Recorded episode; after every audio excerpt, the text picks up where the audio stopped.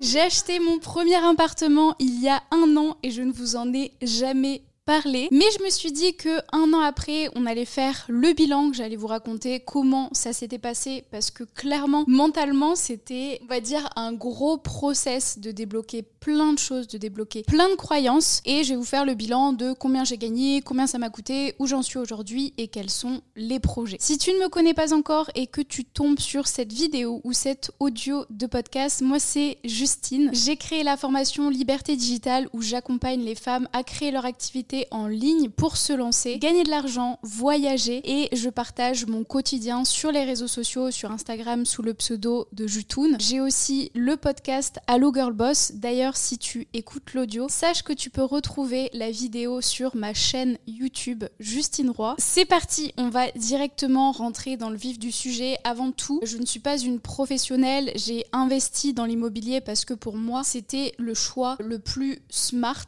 le plus pertinent d'emprunter à la banque, de jouer vraiment sur le levier bancaire parce qu'on a de la chance en France d'avoir ça. On pourra d'ailleurs en reparler, mais c'est aussi pour ça que aujourd'hui je ne suis pas fiscalisée à Dubaï, à Hong Kong ou ailleurs. J'ai vraiment souhaité rester en France. J'ai cette volonté de construire un patrimoine, de construire un empire et c'est pour ça que je paye mes impôts, je paye mes taxes en France et bien évidemment, il fallait que je profite du levier bancaire. Mais je vais vous raconter, euh, on m'a pas réellement facilité la tâche dès le début et j'ai dû un petit peu charbonner et me battre pour réussir à avoir ce premier bien. Parce que je n'avais pas encore la société et tout ce que j'ai créé aujourd'hui. Donc si j'ai réussi à le faire, c'est que vous aussi, vous pouvez le faire. Donc je vous laisse rester jusqu'à la fin de cet épisode pour découvrir vraiment de A à Z comment j'ai acheté ce premier appartement et mes objectifs pour 2024. J'ai été officiellement propriétaire en décembre 2022. Donc vraiment 2023, c'était la première année et pour être totalement transparente avec vous. Ça m'a pris de l'énergie pour euh, trouver l'appartement, faire les démarches, etc. Mais une fois que j'ai signé, ça m'a demandé zéro énergie. Aujourd'hui, euh, je n'habite pas dans cet appartement, c'est de l'investissement locatif. J'ai du coup un locataire et en fait, bah, tout s'autofinance. Donc je vais rentrer un petit peu plus dans les détails de comment euh, ça s'est passé. Alors pour vous resituer la période, c'était au lancement de Liberté Digitale. J'avais pas encore eu le premier bilan, j'avais seulement bah, du coup les résultats de quand j'étais freelance, mais je savais que je voulais utiliser le levier bancaire emprunter de l'argent le maximum possible avec la banque pour me permettre bah, d'acheter un bien. Sauf que ça ne s'est pas passé comme prévu parce que j'ai fait le premier appel avec ma banque pour leur demander si euh, je commençais ma recherche de biens, s'ils m'accompagneraient, s'ils me prêteraient de l'argent et euh, ils m'ont dit non. Donc oui, mon banquier qui m'accompagne depuis des années m'a dit bah désolé Madame Roy, ça va pas être possible. Il faut revenir dans trois ans. Pour l'instant, moi, je ne peux rien faire. Évidemment, j'ai de la chance d'être entourée de pas mal de personnes qui sont dans l'immobilier et tout le monde m'a dit Justine, ne t'arrête pas à un non. Il y a des étudiantes, il y a plein de personnes avec des situations encore plus compliquées que toi qui arrivent à avoir des prêts. Donc si eux y arrivent, toi aussi, tu peux y arriver. Du coup, je ne me suis pas arrêtée à ce non-là et je me suis dit que concrètement, je préférais mettre toute mon énergie dans le business, dans Liberté Digitale, et que j'allais mettre un petit peu d'énergie là-dessus. Donc j'ai décidé de prendre un accompagnement. J'ai aussi ma maman euh, qui m'a énormément aidée, et en fait euh, j'ai trouvé une banque qui m'a dit que c'était ok de m'accompagner. Donc euh, j'ai pu commencer la recherche de biens. Pour être totalement transparente, c'est ma maman qui a passé des heures à chercher des biens autour de la région bordelaise parce qu'en fait il y avait un petit truc, c'est que j'étais à l'étranger. À ce moment-là, j'habitais à Bali. Il m'était donc impossible de visiter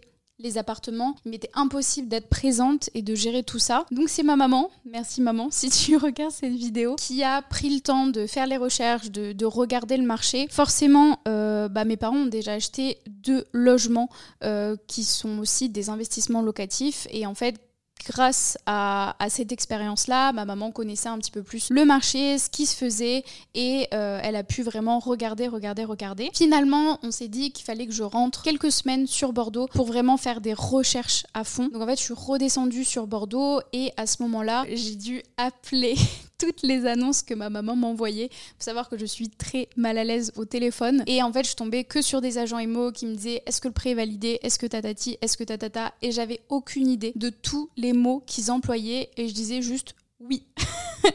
oui, en mode je gère. Sauf que intérieurement, je me disais mais waouh, ça va être une énorme somme d'argent. Est-ce que la banque va réellement suivre? Est-ce que j'ai le droit de mentir comme ça? Qu'est-ce que ça, ça veut dire? Comment ça va se passer? C'est quoi la suite? C'est quoi le process? J'avais énormément de questions. Je comprenais rien à ce qui se passait, mais en fait, je me suis juste dit, je vais suivre le processus. Il faut bien commencer quelque part. On va commencer avec ce petit bien entre guillemets qui va me permettre de comprendre comment ça marche. Parce que aujourd'hui en France enfin en tout cas pour moi j'ai l'impression qu'on a 36 000 règles 36 000 lois que je ne comprends même pas euh, moi-même. Et en fait c'est pas un truc où euh, tu arrives tu signes le papier et l'appartement t'appartient non, il euh, y a plein de choses avant, c'est-à-dire que tu es en contact avec un agent immobilier, ensuite tu dois signer un compromis, ensuite faut attendre si, parce qu'il y a des délais, faut contacter le notaire parce que c'est lui qui gère tout ça, faut voir avec la banque. Il y a plein de termes, de mots que je ne connaissais pas, j'ai dû souscrire à une assurance en plus, bref, tout plein de choses auxquelles je n'avais aucune idée. Et en fait, à chaque fois, je me confrontais avec le fait de me dire, bah, c'est comme le business. Le business, j'ai commencé de zéro, j'y connaissais rien et c'est en faisant, en pratiquant que j'ai appris. Donc clairement, je me suis laissée guider. J'avais aussi du coup un accompagnement sur le côté. Donc je posais de temps en temps des questions pour savoir si j'étais vraiment sur la bonne voie, si le bien était ok, etc. Donc ça, ça m'a énormément rassurée, même si c'est vraiment ma maman qui a pris le relais sur toute cette partie-là. Du coup, ça commence avec un gros travail de mindset et ensuite ça commence avec des recherches et des visites de biens. Du coup, je rentre en France j'appelle, j'appelle, j'appelle toutes les annonces pour visiter. Il y en a qui sont plus là, il y en a qui me répondent pas, il y en a qui me répondent, on va visiter. On se retrouve dans des appartements de la taille d'une boîte à chaussures dans le centre de Bordeaux et pourtant super cher. Et en fait, on a beau visiter des appartements, c'était surtout pour que moi je prenne confiance en moi, que je vois un petit peu les questions à poser et surtout, bah, j'avais ma maman qui était là pour vérifier l'état des lieux, etc. Et c'était ouais, vraiment pour prendre confiance en moi. Mais on se rend compte rapidement que ces appartements-là, ils ne sont pas rentables dans le sens où c'est rentable si je passe en Airbnb, mais aujourd'hui, avec mon activité, j'ai pas le temps ni l'énergie de mettre dans du Airbnb. Et du coup, je m'étais réellement dit, je veux faire un investissement locatif, mettre un locataire dedans et que ça me prenne zéro temps, zéro énergie. Bien évidemment, il y a toujours des choses qui arrivent, mais le but c'était vraiment de mettre le moins d'énergie et de temps possible là-dedans. Donc on visite, on visite, on essaie de négocier, mais les biens partent parce qu'en fait c'est aussi euh, la rentrée et il y a tous les parents qui achètent les biens pour leurs enfants sur la région bordelaise, donc forcément ils mettent le prix plein. Et moi, à chaque fois que je calcule la rentabilité, bah c'est pas ok, pas intéressant pour moi. Finalement, je dois rentrer à Bali parce que j'ai passé beaucoup trop de temps en France et ma maman continue les recherches de biens parce que clairement, dès que j'ai une idée en tête, faut que j'aille au bout des choses. Mais pour moi, à ce moment-là, c'était plus possible de rester en France. Du coup, elle continue les recherches. Elle tombe sur un appartement qui est dans les environs de Bordeaux cette fois-ci, en fait, on s'était dit qu'il fallait qu'on élargisse la recherche parce que clairement, dans le centre de Bordeaux, c'était trop cher. C'était même pas dans mon budget. Pour vous donner une idée, tous les appartements qu'on visitait dans le centre de Bordeaux, ils étaient entre 130 et 150 000 euros. Et moi, dans ma tête, j'avais plutôt un investissement autour de 100 000 euros. Je m'étais dit, Ok, au pire, on verra avec la banque si ça passe, mais dans ma tête, je me disais, waouh, mettre plus de 100 000 euros dans un appartement, ça fait beaucoup pour un premier bien. Ça fait beaucoup pour avancer à l'aveugle dans ce nouveau projet-là. Et c'est vrai qu'on s'est vraiment rendu compte que, bah, en fait, le centre de Bordeaux, c'était impossible sans faire du Airbnb, sauf qu'il y a énormément de nouvelles lois qui arrivent par rapport euh, au loyer, etc. Et même par rapport au Airbnb. Du coup, on s'est dit, ok, environ de Bordeaux, ma maman fait les recherches, trouve un bien, euh, elle va le visiter, elle m'envoie toutes les photos, elle me rassure, elle me dit c'est lui c'est cet appartement-là qu'il nous faut, il est rentable. Euh, donc pour vous donner les chiffres, que vous ayez une idée, le bien il coûtait 72 000 euros avec plus de 7% de rentabilité. Si on partait sur euh, le prêt que la banque m'avait proposé, j'étais totalement en autofinancement, donc c'est-à-dire que par rapport à ce que le locataire me payait et par rapport à ce que je devais donner à la banque, il y avait 100 euros de différence un peu moins par mois pour moi. Alors attendez, parce que je me suis noté les petits chiffres euh, pour vous donner exactement et que vous ayez une idée des calculs. Gardez bien en tête que vraiment c'est mon premier investissement, que j'ai pas forcément de compétences en immobilier, mais c'était pour vraiment avoir un, un pied là-dedans. Donc l'appartement, il était à 72 000 euros. J'ai fait du coup un emprunt de 72 000 euros à la banque avec 7 000 euros d'apport, un prêt pendant 20 ans. Ensuite, pour vous donner une idée du loyer, il était à 441,88 euros et moi, chaque mois de prêt, j'ai environ 367,52 euros qui s'en vont. Donc ça me fait quand même euh, un petit décalage d'argent qui rentre pour moi, mais au final, il y a quand même euh, une moyenne petite partie qui part pour euh, les frais de copropriété, pour les impôts, etc. Et en fait, cet appartement, il avait deux logiques d'investissement. La première, c'était bah, d'avoir ce truc qui s'autofinance où je sais que d'ici 20 ans, bah, le bien m'appartiendra et que j'ai ce loyer euh, en plus, mais aussi la logique de plus-value où le bien il a déjà pris de la valeur. Aujourd'hui, il vaut 10 000 euros de plus, donc il y a une plus-value de 10 000 euros. Il faut savoir aussi que c'était le loyer le plus élevé de toute la résidence. Le locataire était dedans depuis, euh, je pense, 17 ans, donc euh, pas d'impayé. Je sais qu'il va rester encore longtemps. Je voulais pas mettre beaucoup d'énergie dedans, donc clairement, c'était le type de bien qu'il me fallait. Du coup, Qu'est-ce qu'on fait une fois qu'on veut l'appartement? C'est là où la paperasse commence à arriver. Donc euh, finalement, on a décidé de pas faire de négociation au propriétaire parce qu'en fait, il y avait des appartements qui nous avaient plu avant dans les environs de Bordeaux aussi. Mais à chaque fois, on avait négocié pour 1000 ou 2000 euros et le bien, il nous passait sous le nez. Et franchement, il y avait un bien que j'aurais vraiment, vraiment voulu avoir et maintenant je regrette. Mais c'était le premier qu'on a visité et, je me dis que c'est ok parce que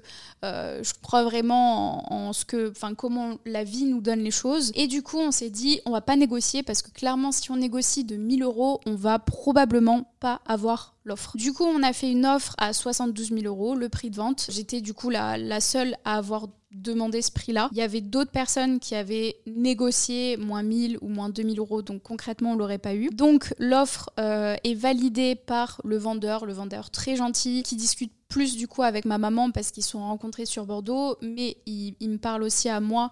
Euh, Mi comprend aussi que c'est mon premier investissement et du coup il a été super super cool et il a répondu à toutes mes questions. C'est ma maman qui a posé vraiment toutes les questions techniques pour comprendre tout ce que moi je ne pouvais pas comprendre. Et une fois que euh, le vendeur a validé ma proposition, je me souviens plus trop comment ça s'est passé, mais je sais qu'on a dû signer un compromis. Moi j'ai pu aller voir la banque, leur demander le prêt. Ils m'ont validé du coup le prêt et ensuite, on a dû attendre plusieurs mois. Concrètement, euh, je sais même pas pourquoi ça a été aussi long, mais j'ai validé le bien en juin et j'ai eu les clés, euh, enfin en tout cas, pas physiquement les clés, mais j'ai été propriétaire du bien fin novembre, début décembre. Donc ça a été très très long. Pourquoi? Parce que déjà, il y a bah, des dates où on doit attendre minimum euh, une telle durée avant d'avoir le bien, parce qu'on peut se rétracter ou autre, c'est des durées légales. Et je crois aussi qu'on a vu des trucs où à chaque fois que les notaires devaient se voir, il manquait des papiers, du coup on devait refaire, parce qu'il faut savoir que moi, J'étais littéralement à Bali, à l'autre bout du monde, pendant que j'essayais d'acheter ce bien-là. Donc sachez que c'est possible d'acheter des biens à l'étranger si vous avez les contacts, etc. Et euh, ouais, ça a pris énormément de temps. Limite,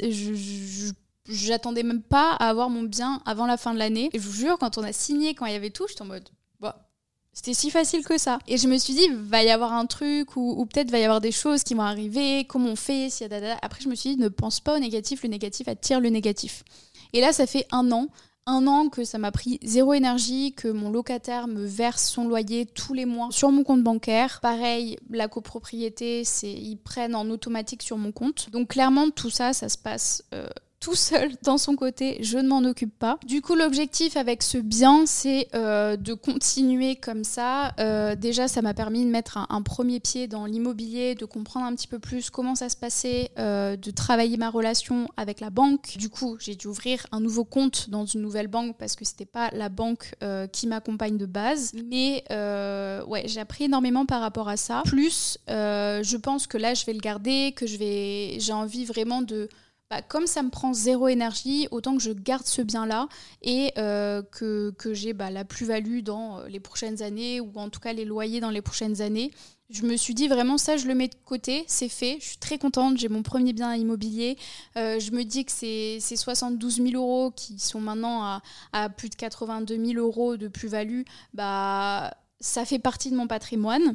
Donc on va laisser comme ça. Et là, l'objectif pour 2024, c'est de reprendre les investissements dans l'immobilier, mais cette fois-ci d'aller sur des plus gros biens, de toujours utiliser le levier bancaire parce que comme je vous le disais, si je suis restée fiscalisée en France, c'est pour pouvoir m'endetter, me surendetter si je le peux, investir euh, dans des plus gros projets entre guillemets. J'ai vraiment euh, peaufiné la relation avec ma banque. Je leur ai demandé s'ils allaient m'accompagner. Ils m'ont dit oui. Et j'ai un petit projet, voire peut-être gros projet en tête dont je ne peux pas encore vous parler parce que j'ai besoin de moi-même affiner ce que je veux, affiner le projet avant euh, d'aller voir des agents immobiliers. Mais euh, là, je pense que d'ici les deux, trois prochaines semaines, en tout cas avant la fin du mois de janvier, je ne sais pas quand cette vidéo ou cet épisode sera publié, mais j'aurai peaufiné mon projet et je serai prête à trouver euh, les biens que je recherche. Et je vais vraiment tout vous montrer le processus sur YouTube parce que je pense que ça va être un gros gros projet euh, et c'est quelque chose qui me tient aussi énormément à cœur. Je vais apprendre beaucoup de choses, va sûrement avoir beaucoup de galères et j'ai envie de partager tout ça avec vous pour vous montrer que tout est réalisable. C'est pour ça d'ailleurs que j'ai décidé en 2024 de m'installer à Paris parce que euh, de faire trop de voyages, ça m'enlevait vraiment euh, cette proximité et cette énergie que je voulais mettre dans l'immobilier. Donc j'ai trop hâte de vous raconter le projet qui est, qui est en cours. Merci à vous d'avoir regardé cet épisode de podcast. J'espère que je vous aurai apporté de la valeur avec toutes ces informations. Je voulais vraiment vous donner les chiffres pour vous donner une idée de, ce qui est possible, de, de comment ça se fait. Clairement, il y a des professionnels, il y a des personnes euh, qui pourront vous accompagner à faire euh, ce, premier achat immobilier. Et clairement, aujourd'hui, que vous soyez salarié, que vous soyez freelance ou même étudiant, si vous trouvez un bien rentable, allez voir la banque et montrez-leur, faites un dossier, prouvez que euh, c'est OK et que ça vaut le coup. Il y a plein de gens autour de moi qui continuent à acheter des biens. Il y a plein de gens de mon entourage qui font des formations dans l'immobilier. Il y en a plein sur le marché, donc je sais que vous pouvez être vraiment accompagné là-dedans. Et ne vous contentez pas d'un refus parce que vous aurez toujours des refus dans votre vie pour quoi que ce soit. Et vraiment, aujourd'hui, investir dans l'immobilier, utiliser le levier bancaire, c'est une des meilleures choses à faire pour investir pas pour faire son achat. Euh, moi, je pense qu'aujourd'hui, c'est concrètement trop tôt pour que j'achète ma résidence principale ou que j'achète quelque chose pour moi parce que euh, je vais évoluer, euh, je vais peut-être me dire que je veux que ce soit à tel ou tel endroit et j'ai encore le temps. Et je pense que d'après ce que j'ai lu, d'après ce que j'ai vu, la plupart des gens riches qui ont beaucoup d'argent, euh, ils possèdent un bien et vivent dans ce bien très très tard.